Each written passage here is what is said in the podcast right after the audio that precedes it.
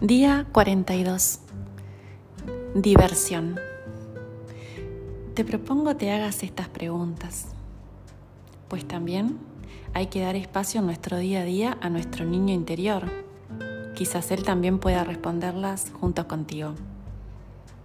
¿Cuántas actividades haces en tu vida solo por diversión?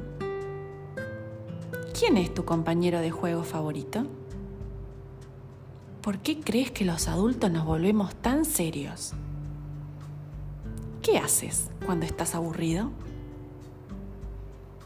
Estas preguntas son ideales para contestarlas en tu cuaderno de Hoponopono.